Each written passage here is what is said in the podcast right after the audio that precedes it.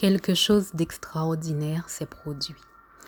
La petite victime qui habite au-dessous a usurpé mon mode opératoire pour mettre à mort son bourreau privé. J'ai été réveillée par les sirènes et les bruits des pas des policiers dans les parties communes. Mais ce n'était pas pour moi. Au petit matin, ils ont amené la voisine menottée, sous bonne escorte, car elle avait éclaté le crâne de son peintre raté au milieu de la nuit. Je n'avais pourtant perçu aucun bruit de lutte ou de dispute. Je l'ai vu passer dans sa nuisette bleu clair, entre deux molosses en uniforme.